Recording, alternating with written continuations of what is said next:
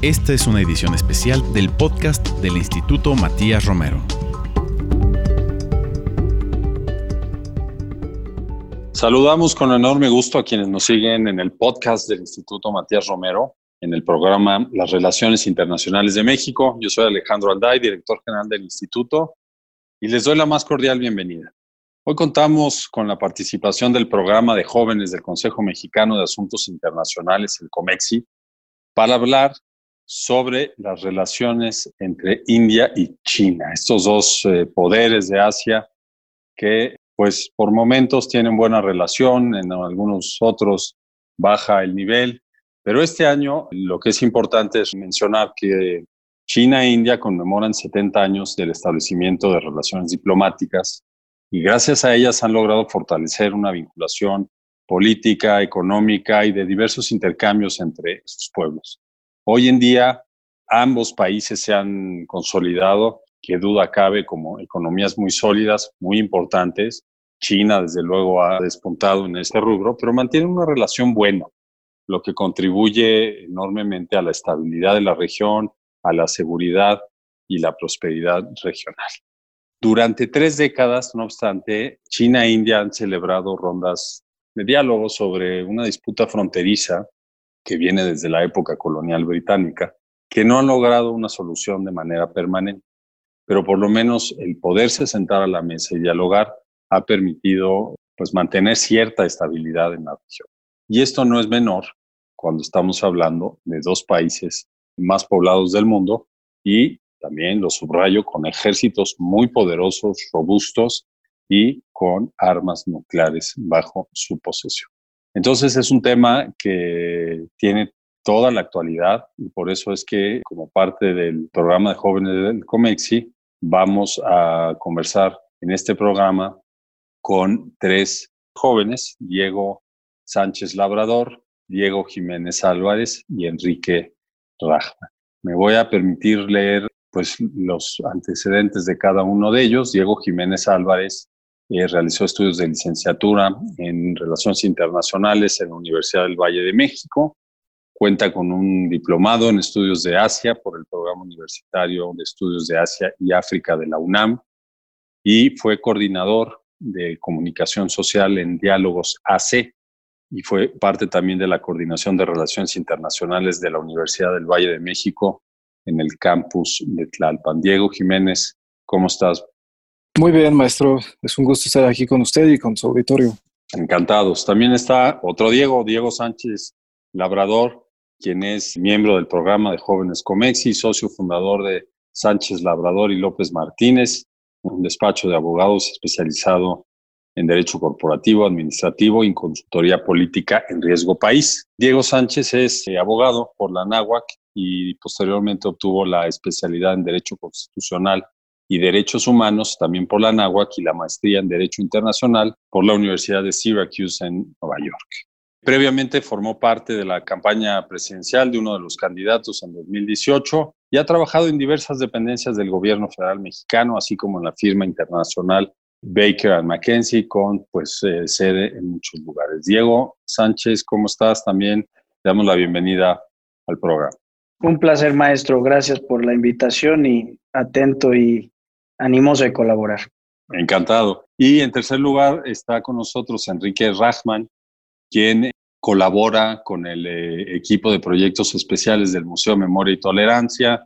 Es licenciado en Relaciones Internacionales por la Universidad Iberoamericana aquí en Ciudad de México y fue aceptado y acreditó el programa de distancia sobre el sistema de Naciones Unidas de la Universidad para la Paz de la ONU con sede en Costa Rica también colaboró con la Clínica Jurídica para Refugiados a la FOPA, fue voluntario en Kibbutz, en Israel, y fue parte del curso Marvá del Ejército de Defensa de Israel durante tres meses. También ha impartido conferencias sobre Israel en las Naciones Unidas y sobre antisemitismo para la comunidad judía en México. A inicios del 2020 fue designado como embajador para la paz por la organización humanitaria Affairs en la sede de las Naciones Unidas. Finalmente, señalo que ha colaborado y publicado artículos de coyuntura internacional en la revista Foreign Affairs de Latinoamérica. Entonces estamos ante un un grupo muy talentoso de jóvenes que participan con el COMEXI y con ellos vamos a platicar sobre este tema de las relaciones entre India y China. En primer lugar, yo quisiera pedirles que nos den un primer comentario sobre el contexto histórico de las relaciones bilaterales entre ambos países, cómo se ha desarrollado en los últimos años.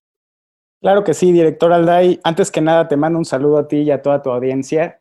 Y mira, la relación ha tenido sus altibajos en los últimos años. Es un hecho que China e India han profundizado y estrechado sus relaciones bilaterales y esto lo podemos ver en el fortalecimiento de los lazos económicos, sobre todo porque los dos son grandes economías preocupadas por aliviar la pobreza en sus respectivos países y también porque están preocupados en impulsar su desarrollo nacional de manera más sostenible. También otro ejemplo de esto, de la buena relación, es que ambos países impulsan la cooperación bilateral a través de foros al más alto nivel, como lo es o como sucede en instituciones regionales como el Banco Asiático de Inversión en Infraestructura, o en otros foros multilaterales como lo es la Organización de Naciones Unidas, o por ejemplo los BRICS, este grupo de, economías emergentes constituido por Brasil, Rusia, India, China y Sudáfrica. En fin, ha crecido bastante la relación en los últimos años. Sin embargo, esas señales de cooperación no me parecen suficientes para solucionar la creciente rivalidad y competencia entre ambos.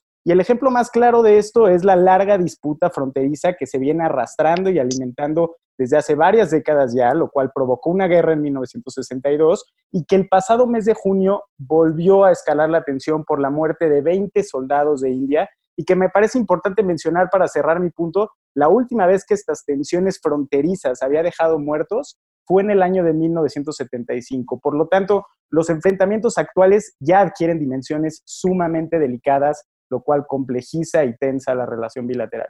Muchas gracias, Enrique, por darnos este primer comentario. Efectivamente, ha habido un episodio reciente en el mes de junio. Vamos a hablar un poco más adelante de él. Y vamos a escuchar a Diego Jiménez, quien también quiere brindarnos un la relación bilateral entre China y India es una de las más importantes del mundo porque, de acuerdo a las estadísticas del Departamento de Asuntos Sociales y Económicos de Naciones Unidas, acumulan el 36% de la población mundial. Ahorita, en 2020, China es el país más poblado, con 1.439 millones, y la India es el segundo, con 1.503 millones. Sin embargo, esta relación va a cambiar para 2030, pues la India va a superar a China con 1.503 millones y China, por su parte, va a tener tan solo 1.464 millones. Además, no hay que olvidar también que estos dos países son potencias en términos de poder de compra. Si bien China desplazó a Estados Unidos desde el 2014, India no se queda atrás. De hecho, es el número tres. Está por encima sobre Japón y Alemania. Si bien yo considero que es una relación bastante madura, debido a que precisamente por todo el bagaje histórico que se ha dado, se han desarrollado una serie de mecanismos diplomáticos precisamente para intentar distender el conflicto que se da.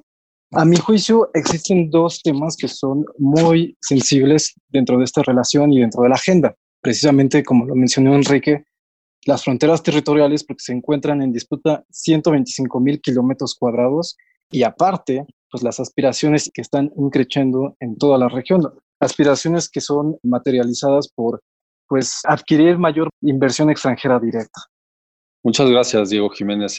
Pues creo que para empezar ya han proporcionado una serie de datos duros, un contexto que nos permite pues situarnos en la discusión que vamos a tener sobre un par de vecinos con un gran potencial en muchos rubros y que pues tienen como todos los vecinos diferencias que en este caso han tenido también pues rispidez por enfrentamientos militares a lo largo de años y que no dejan de ser siempre un irritante en las relaciones internacionales.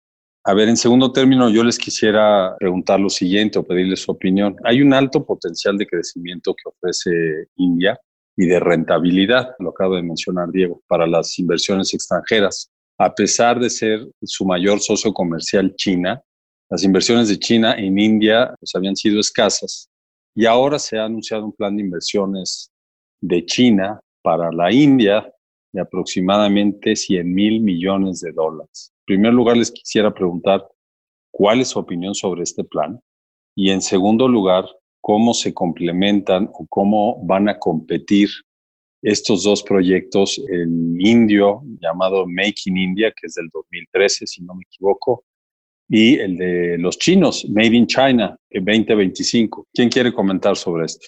Diego Sánchez Labrador.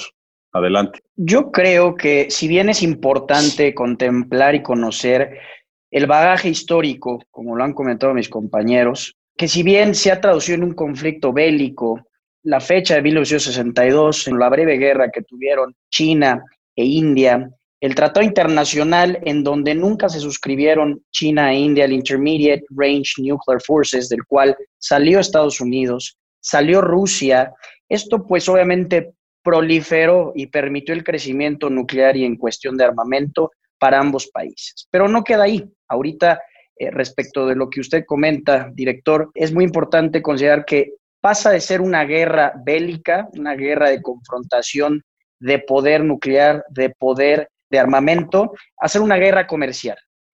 China desde 2008, en su apertura al mundo tan agresiva como ha sido, si bien ahorita está tanteando el terreno, pues el tema de la globalización es algo que no se puede no tomar en cuenta. Y el que quiere invertir tanto al ser su mayor socio comercial, pero también una región en la que hay mucha competencia y que todos estos tigres asiáticos ahorita se ven liderados económicamente, políticamente y militarmente por China, yo creo que es una cachetada con guante blanco a la India decir, aquí estoy, tengo la capacidad económica y voy a invertir en ti. Entonces, esto es digno de analizar por cómo se está dando la coyuntura internacional y económica y algo que sin duda alguna, desde mi punto de vista, pone por encima a China que a la India, ¿no? Además de que ambos países son competencia en tema de mano de obra, el incremento en producción tecnológica ha sido interesante en la última década, entonces es mi opinión y creo que por ahí va. Muy bien. Diego Jiménez, tú también quieres agregar algo sobre este punto. Sí, por supuesto. Considero también que en efecto ya no es tanto una guerra bélica per se. Si bien son disputas decimonónicas que se pues, han traducido en conflictos frontales, actualmente es una guerra geoeconómica. Estos dos proyectos, el Make in India y el Made in China, son proyectos que buscan lo mismo y por consiguiente, en virtud de la relación limítrofe geográfica de estos ambos países que comparten fronteras, pues los hace, por supuesto, opuestos. ¿Por qué? Por ejemplo, el Make in India es un proyecto que se anunció aproximadamente entre 2014 para atraer a todas las compañías internacionales y que fabricaran toda esa manufactura dentro de este país, dentro de la India. Y de hecho, se le apostaron a 25 sectores económicos, entre los que se destacan el sector de la defensa, biotecnología, sistemas electrónicos, energías renovables y muchos otros más. Un año después, en 2015, inclusive se dio a conocer que India desplazó tanto a China como a Estados Unidos como el principal receptor de inversión extranjera directa, pues atrajo alrededor de 63 mil millones de dólares, mientras que Estados Unidos tenía 59 y China 56, de acuerdo a las estimaciones del Financial Times. Ahora bien, en el caso del proyecto Made in China es prácticamente lo mismo, desarrollar manufactura en sectores estratégicos como inteligencia artificial, comunicaciones que ha dado frutos. Tenemos los, hemos escuchado de los sistemas de vigilancia muy novedosos, muy vanguardistas, que parecen de película tipo Terminator, pero también de la red 5G, que actualmente es una disputa, porque varios países, entre ellos Gran Bretaña, inclusive también la India, están bloqueando esta red para que pues no, no, no continúe progresando China. Muy bien. Son desde luego la competencia económica es la que priva hoy en día en las relaciones internacionales, ya las luchas territoriales violando la soberanía son realmente escasas, casi casi de episódicas diría yo actualmente, pero las verdaderas guerras se están dando en la tecnología, en la economía y de ahí es donde vamos a ver cómo surgen o cómo se consolidan algunos países como las grandes potencias del sistema. Y ciertamente la región y Asia-Pacífico, pues es una que va a hospedar a los polos de poder que ya se están configurando en el nuevo mundo. Ahora, desde la India, ¿cómo se percibe este proyecto chino sobre la nueva ruta de la seda, el Belt and Road Initiative? ¿Qué pueden ganar y qué pueden perder, digamos, en este caso la India? Porque India ha tenido cierta resistencia a abrirse plenamente como lo propuso China este proyecto. Enrique. Claro que sí, director Alday. Me parece una excelente pregunta para entender la región, porque uno de los principales países que han criticado seriamente esta iniciativa de la nueva ruta de la seda ha sido India. Y esto se debe a que el gobierno de Narendra Modi en India teme que esta iniciativa pueda alterar la dinámica geoestratégica y el status quo de la región asiática. Pero hay que poner sobre la mesa por qué les genera tanta intranquilidad. En primer lugar, hay que entender que la nueva ruta de la seda tiene no solo el corredor terrestre, sino también una ruta marítima y Nueva Delhi rechaza este corredor porque teme perder su esfera de influencia en el Océano Índico, sobre todo porque China busca construir puertos como lo es el puerto Gwadar en Pakistán, que le puedan dar entrada al mar Arábigo. E India, por supuesto, que desconfía de estas intenciones estratégicas de China, que día con día aumenta su dominación naval en distintos mares. Y en segundo lugar, dentro de la ruta terrestre, hay que recordar que hay cinco pasillos económicos. Uno de ellos es el corredor económico China-Pakistán, el cual es visto como una amenaza directa a los intereses geopolíticos de seguridad fronteriza y de soberanía territorial en India, ya que este corredor atraviesa los territorios en disputa de Cachemira, los cuales pues según la administración de Narendra Modi y otras administraciones de India pasadas, están pues ocupadas ilegalmente por Pakistán, con quien ya hay una fuerte historia de conflictos en esta región. Y ahora para cerrar y no adelantarme mucho, ¿qué puede ganar de esto India? Uno de los cinco pasillos económicos de la ruta terrestre busca crear un corredor entre China, Myanmar, Bangladesh e India. Y Nueva Delhi ha mostrado mucho interés en este porque China busca invertir alrededor de 22 mil millones de dólares que van a estar destinados en construir un puerto en Calcuta, una red eléctrica que conecte el Tíbet, Nepal y la India, pues en donde India podría verse ampliamente beneficiada. Ahora, si India elige permanecer fuera de esta iniciativa y voltearle la cara pues al dragón, corre el riesgo de que sufra un aislamiento dentro de Asia, perjudicando su liderazgo y sus intereses regionales. Muchas gracias, Enrique, por este diagnóstico que haces. Quizá también habría que pensar en una fórmula en la que no rechace por completo ni acepte por completo, sino negociar algunas partes que le den beneficios, beneficios mutuos y que también pueda mantener pues ciertos niveles de seguridad y estabilidad que entendemos que son los que más renuencia le, le generan. Ahora, tú mencionaste, Enrique, el tema de Pakistán. China ha desarrollado una relación especial con este país y ha aumentado su influencia entre países vecinos como Sri Lanka, como Birmania, Nepal, Bangladesh. Y esto tiene necesariamente una incidencia en la geopolítica de la región. ¿Cómo se percibe la geopolítica de la región en torno a estos dos vecinos? ¿Qué peso adquiere en este contexto la, la situación que acabas de mencionar también de Cachemira? A ver, Diego Jiménez, por favor. Es una muy interesante situación la que se vive porque históricamente China y también la India juegan con los rivales del uno o el otro. Por ejemplo, China es un gran aliado de Pakistán y viceversa. Pakistán fue uno de los países que de hecho ayudaron a Henry Kissinger en 1971 para concretar esa visita histórica y secreta que dio paso a la visita de Nixon. También en el 63 Pakistán le cedió territorio de buena fe, además de las bases militares o puertos que bien mencionaba Enrique, que están encapsulando totalmente a India. Es muy complicado porque es un triángulo nuclear, literalmente es un triángulo nuclear. Si bien China tiene alrededor de 350, 360 ojivas nucleares, India tiene 150 y Pakistán 160. Pero también India que se ha acercado últimamente con China, utiliza China para poder controlar a su vecino, a Pakistán, dado la influencia que utiliza. Y de igual modo, India pues le ha dado refugio a dos líderes que pues han sido bastante polémicos dentro de China, por ejemplo, el Dalai Lama. El Dalai Lama pues vive en Dharamsala. Igualmente le dieron refugio a Ogyen Trinley Dorje, un líder budista de la escuela Karma, que no es, un personaje muy bien visto dentro de la República Popular China. Sin embargo, también China, tras los acontecimientos de Tiananmen y todo el aislamiento que tuvo lugar por parte de Occidente, se acercó a la India en 1993 y se pudo firmar un acuerdo sobre paz, lo que posteriormente permitió que China agradeciera ese apoyo y rechazara a Pakistán ante las denuncias que este país iba a hacer ante la Comisión de Derechos Humanos de Naciones Unidas sobre violaciones de India en Cachemira. Es una lucha de poderes, de estrategia, de saber cuándo usar a qué país, cuándo saber usar a qué interés para beneficio pues, propio de cada nación. Muchas gracias. Vamos a escuchar también a, Diego Sánchez Labrador sobre este tema, en el que yo les pregunto, ya se están, se están eh, cambiando las fichas en la geopolítica en esta región, entonces el tema de Cachemira aquí tiene un peso específico. Diego Sánchez Labrador, por favor, coméntanos.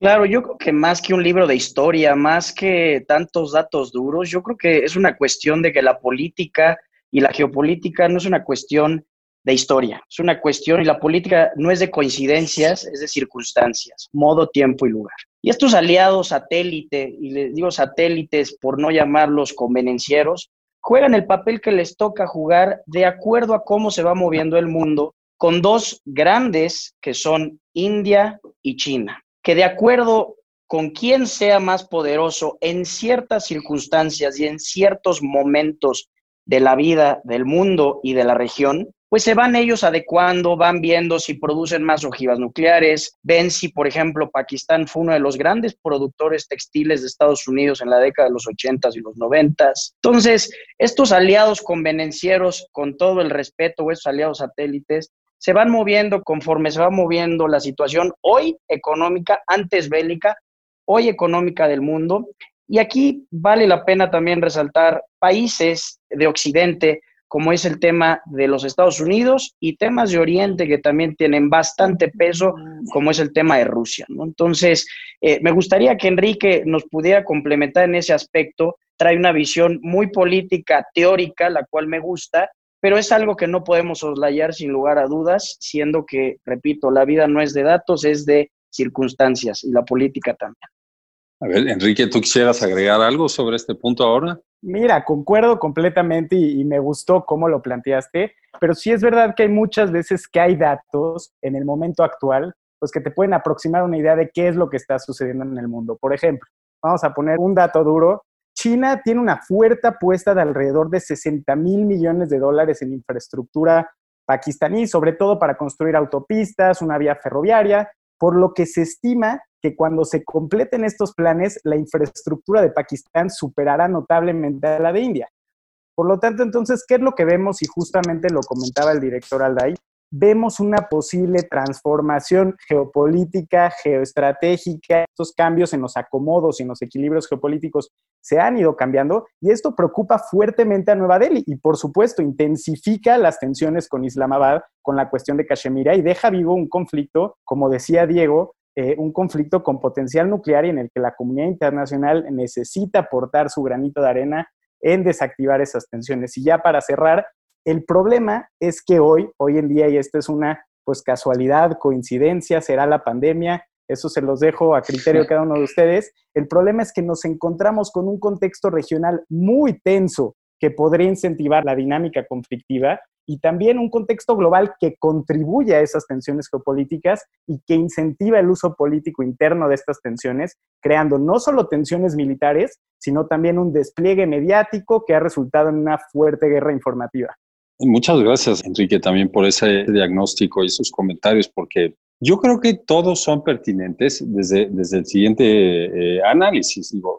Ciertamente los países se mueven por intereses en busca de influencia, los que pueden ejercerla, como parte de esa política de circunstancia y tiempo que señalaba Diego Sánchez Labrador, pero también en las relaciones internacionales, vaya que la, historia pesa y eso nos lo muestran pues muchas regiones del mundo, ¿no? Entonces, siempre hay que tratar de cubrir todos los ángulos para poder entender cómo es que se llega a tales niveles de relación, buena o mala, para poder eh, pues alimentarla, contenerla, todo depende de cómo se vayan moviendo las fichas. Entonces, yo creo que esta es una muestra, le recuerdo al público, que estamos hablando con tres jóvenes muy talentosos, Diego Jiménez Álvarez, Diego Sánchez Labrador y Enrique Rachman. Es una muestra de eh, lo complejo que es este asunto y me gustaría que pasáramos ahora sí de lleno, un par de preguntas, a tratar la situación de enfrentamiento que tuvo lugar el 16 de junio. Este, dada la coyuntura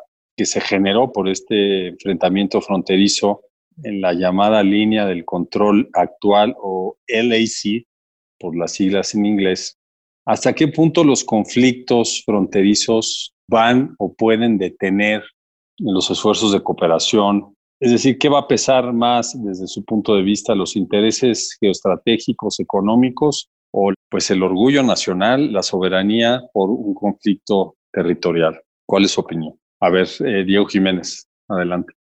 Bueno, primero que nada hay que visualizar que precisamente la línea de control actual es una frontera invisible que se encuentra en un lugar inhóspito, en las faldas de la cordillera del Himalaya prácticamente, pues a terrenos difíciles, este, está sujeto a inclemencias climatológicas, por lo cual hace muy complicado que tanto una parte como la otra pues no atraviese esa, esa demarcación. Sin embargo, yo considero que no es permisible que tenga pues un enfrentamiento bélico. Por un lado, la altura. Si bien China es el país con mayor infantería en todo el mundo por la cantidad de militares que tiene con 2 millones en activo, 3.500 tanques y dos portaaviones, mientras que la India tiene un millón de militares y 4.000 tanques, es muy complicado subir toda esa clase de activos a ese lugar, por un lado, y por el otro, como bien dijo Enrique, las economías no lo aguantarían, por un lado. Por el otro, también tenemos que, de acuerdo al reporte de la Organización Mundial de Salud del día 15 de julio, India tiene 936 mil casos, mientras China 85 mil. Es una crisis totalmente, sería un suicidio político para ambos países, pero no está exento esto de que no se tomen otra clase de medidas inteligentes, ciertas represalias como atacar a la producción que ya hemos visto que los indios están, quieren boicotear productos chinos, tanto para, para reducir la dependencia con China, porque hay una dependencia muy fuerte, hay, hay un eh, déficit aproximado de 58 mil millones de dólares, que pues no es de gratis, finalmente es parte de la misma interdependencia económica, de todo lo que se comercia. Entonces, esto le permitiría a la India pues volverse entre comillas autosuficiente, dejar de depender tanto de China y a su vez también pues golpear las industrias claves, por ejemplo la, red 5G, como lo mencioné anteriormente. Entonces, yo considero que no es por la coyuntura ni en este año ni para el próximo año un conflicto bélico, porque en realidad pues el actual no fue un conflicto bélico per se, fueron con piedras y palos como se agarraron los militares, las respectivas infanterías que precisamente ese es un mecanismo, que no estén armados para evitar esta clase de situaciones. Y ahí está precisamente todos los pesos y contrapesos diplomáticos, todos los mecanismos, el intercambio de funcionarios militares, diplomáticos, jefes de Estado, jefes de gobierno que se dan y que sirven, han ayudado, por supuesto, para mantener pues, una relación tranquila dentro de estos temas álgidos. A ver, Enrique, ¿tú quieres eh, agregar algo a esta pregunta? Sí, por supuesto, muchas gracias. Mira, yo personalmente creo que los dos, tanto Xi Jinping como Narendra Modi, han aprovechado la coyuntura para proyectar e impulsar sus discursos nacionalistas. Lo que sí debemos resaltar es que ambos países, así como han querido proyectar su músculo al exterior, pues sí es verdad que también han buscado minimizar el riesgo de una escalada de las tensiones, han mantenido abiertos los canales de comunicación y saben que jugar con fuego aquí es muy peligroso. Luego, en segundo lugar, otra lectura que le podemos dar a lo que sucedió el pasado 16 de junio es que esta situación demuestra que China cada vez tiene un comportamiento y una agenda más firme en temas que considera prioritarios o vitales para su seguridad nacional. Y ejemplos de esto lo vemos con su expansión por el mar meridional chino, el acoso de buques militares de Estados Unidos en estos mares, la nueva ley de seguridad aplicada en Hong Kong y ahora pues esta situación con India. Entonces, China ve que la coyuntura actual es propicia para proyectar su fuerza a todos e India no es la excepción. Y por último, yo creo que ambos entienden muy bien los riesgos que tiene que los dos países más poblados del mundo y dos potencias con capacidad nuclear se puedan enfrentar. Sin embargo, cuando se desatan estas espirales o dinámicas violentas de acción-reacción, como sucedió ahora, pues puede suceder que dichas espirales adquieran vida propia y se les salga a todos de las manos y de control, lo cual podría fácilmente detener todos los esfuerzos de cooperación entre China e India. Gracias. A ver, Diego Sánchez Labrador. A mí me gustaría concluir haciendo mención a que no es una cuestión de quién tiene más bagaje histórico, quién puede más en el sector bélico o económico. Hoy es una cuestión de visión, de liderazgo y de quien sepa hacer el mejor cabildeo con potencias aliadas, será quien dé un paso adelante en cuanto al poder o el control sobre la región.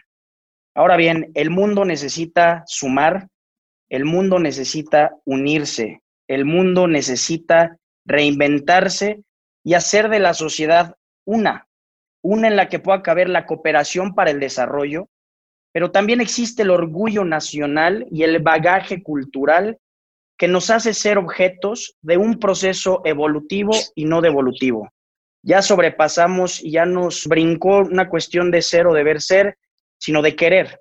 Y aquel que quiera y tenga la voluntad para hacer esto, para unir la región, para hacer alianzas, podrá dar un paso adelante sobre el otro en la región y por ende en el mundo. Y así se podrá de alguna manera controlar y poder, sin soslayar todos los problemas, manipular la situación a su favor. Y creo que esto es algo que todos debemos llevarnos como corolario, porque, repito, no es una cuestión de quién puede más, sino quién tiene la habilidad para poder construir y no destruir.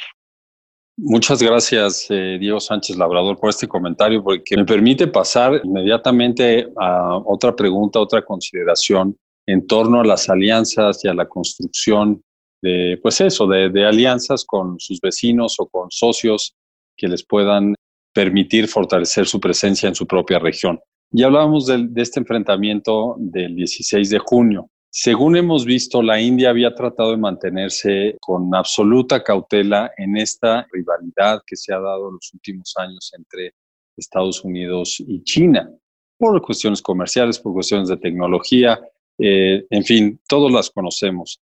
Sin embargo, parece que esto podría detonar que busque un mayor acercamiento proactivamente la India con Estados Unidos y con sus aliados que rodean a China, como puede ser Japón, como es Australia. Entonces, ¿qué papel va a jugar esta construcción de alianzas? Y también me gustaría escucharlos sobre lo que consideran que va a desempeñar Rusia en todo este movimiento geopolítico. Enrique, por favor. Muchas gracias, director. Mira, bajo este entorno de rivalidad entre Pekín y Washington, es un hecho que India se ha ido posicionando cada vez más cerca de Estados Unidos. Ahora, otro punto importante que lo mencionabas es que India se ha estado acercando en los últimos meses militarmente a Australia, quien es un fuerte aliado de Estados Unidos y quien es un país que tiene fuertes tensiones diplomáticas con China causadas por el intento de Australia de investigar el origen de la pandemia del COVID-19. Y por supuesto, esto molestó bastante al gobierno chino, inclusive los acusaron de ser títeres de Estados Unidos. Entonces, de esta manera, no podemos descartar también que China esté considerando este factor en sus motivaciones para aumentar la tensión en los Himalayas. Ahora bien, con la relación a qué papel juega Rusia, yo, haría dos comentarios. En primer lugar, existe una creencia en India de que, pues, dados los lazos históricos entre estos dos países, entre India y Rusia, si India tuviera una disputa, los rusos saldrían inmediatamente a defenderlos. Pero en este conflicto en específico, no me parece tan simple y me parece que es una lectura equivocada, ya que primero, sí es verdad que Moscú provee gran cantidad de armas y maquinaria rusa a India, sin embargo, también es verdad que Putin y Xi Jinping han llevado la relación de China y Rusia a un nivel muy alto y la condición económica rusa requiere del respaldo chino, por lo que no me parece que esté en posición de apoyar unilateralmente a India y seguro estaremos viendo Rusia utilizará canales diplomáticos para referirse o tratar la disputa, buscando que no escalen las tensiones. Muchas gracias. Pues es muy interesante el análisis que se hace con base en distintos factores, ¿no? Ya vimos desde el económico, la influencia política con los vecinos, las alianzas pues con potencias que pueden ser alianzas incluso militares. Entonces, es muy delicado por una parte porque estamos hablando de las grandes potencias en este momento con capacidad nuclear, pero ahí hay un espacio también para la cooperación, para los intereses económicos, para la diplomacia, en aras de mantener la estabilidad regional y la estabilidad internacional, porque pueden ser, y ahí compro el punto de Diego Sánchez Labrador, pueden ser muy fuertes todos, pero ¿quién gana al final de una estabilidad que incluso podría derivar en lo, en lo militar? Me parece que todos perderían y todos perderíamos a nivel internacional. Un último comentario, Diego Jiménez, que has pedido la palabra, por favor. También no hay que olvidar otro tema que va a marcar la agenda. India ingresa al Consejo de Seguridad el siguiente año y por consiguiente tiene que saber sortear esta clase de temas que sin duda son muy ásperos. Si bien toda la parte del Pacífico está pues reconfigurándose cada día, porque recientemente en 2018 tan solo Estados Unidos modificó el área de operaciones como el nombre de su comando del Pacífico, o sea, del comando del Pacífico lo cambió al comando estadounidense Indo-Pacífico, con la finalidad precisamente también de cercar a China. El presidente Donald Trump ha intentado pues, acercarse a Rusia con la finalidad de, también de pues, romper la alianza que existe entre Putin y Xi Jinping, que considero es muy complicado que se vaya a romper esa alianza, pero sin duda alguna tiene la India una tarea obligada para poder sortear esta clase de controversias que, aunado al discurso nacionalista del Partido Popular Indio y también del Partido Comunista Chino, pues va a ser complicado porque han, exaltado la, narrativa nacionalista para consumo interno. Si bien precisamente vimos que la infantería que está cuidando la frontera se agarraron a palazos y, a, a, pedradas. Por lo mismo, toda esta exaltación. Entonces, tiene un, reto fundamental para la paz y la seguridad, sobre todo en esta zona. De hecho, uno de los reportes que consideró el Foro Económico Mundial 2019-2020 eh, ha sido precisamente también la relación entre India y Pakistán. Entonces, no se puede soslayar esta parte. Muchas gracias eh, también por ese último comentario y lo retomo para señalar el tema que tú mencionas, ¿no? India ingresará el próximo año como miembro no permanente del Consejo de Seguridad y eso representa un espacio para solucionar cualquier fricción que pueda haber. Y lo digo por lo siguiente, la India es uno de los países que aspira a tener un lugar de manera permanente en el Consejo de Seguridad y en tanto lo consigue, si es que va a haber una reforma en ese sentido, pues se ha dado la tarea de estar con mucha frecuencia como miembro no permanente, ha estado más de ocho veces. Entonces, claro que ya cuenta con un equipo con enorme pericia en los temas del Consejo de Seguridad y debe verse como una oportunidad. Yo insisto, la cooperación y los intereses pues, de los grandes países nos tienen que llevar a establecer condiciones que permitan garantizar la estabilidad en las distintas regiones en el mundo. El espacio de los BRICS es otro en el que se podría trabajar para pues, que mantengan esa relación China e India en la parte de mayor cooperación, eh, producción, desplegar la tecnología. Esa va a ser una carrera muy importante que ya los, ya los enfrenta, pero mm, sin lugar a dudas ellos dos son los punteros a nivel internacional en el tema, en el tema tecnológico. En fin, podríamos hablar mucho tiempo sobre estos temas. Realmente ustedes son expertos en ellos. Y quiero darle ya finalmente la palabra a Diego Sánchez Labrador para un comentario final. Hablamos durante todo el programa de un, y me permito hacer la mención de un término coloquial, de un toma y daca entre estos dos países. ¿Quién puede más? ¿Quién ha podido más a lo largo de la historia y en la situación actual? Y me gustaría concluir mi intervención en el programa con dos palabras, vivir y vencer. Vivir y vencer es lo que busca cualquiera de las potencias mundiales o no potencias mundiales, incluso las personas en cualquier situación en la que pueda estar involucrada. Un país en el tema económico, geopolítico, bélico, una persona en su desarrollo como persona y familia. Y para poder vivir y vencer se necesita visión y liderazgo. Y sobre todo, la humildad de saber reconocer dónde está uno parado como país y como persona para poder reinventarse y hacer de esto, repito, un proceso evolutivo. Gracias a todos. Pues muchas gracias. Yo soy el que extiendo también las gracias a Diego Sánchez Labrador, a Diego Jiménez Álvarez y a Enrique Rachman, quienes son miembros del programa de jóvenes de Comexi, por su excelente participación en nuestro programa Las Relaciones Internacionales de México, en el análisis de la relación que tienen India y China. Muchas gracias y esperamos que puedan volver al programa en algún momento. Y también agradecemos a nuestro auditorio por su atención. Les invitamos a que escuchen este programa y todos los que produce el Instituto Matías Romero, las plataformas Spotify y SoundCloud, así como en la página web y las redes sociales que tienen el instituto. Quiero agradecer eh, especialmente a la producción del programa a cargo de Ana Teresa Sainz, a Jorge Escamilla, quien estuvo a cargo de la realización, y a Gilberto Díaz por la operación técnica. Me despido de ustedes, soy Alejandro Alday, director del Instituto Matías Romero, y hasta la próxima. Esta fue una edición especial del podcast del Instituto Matías Romero.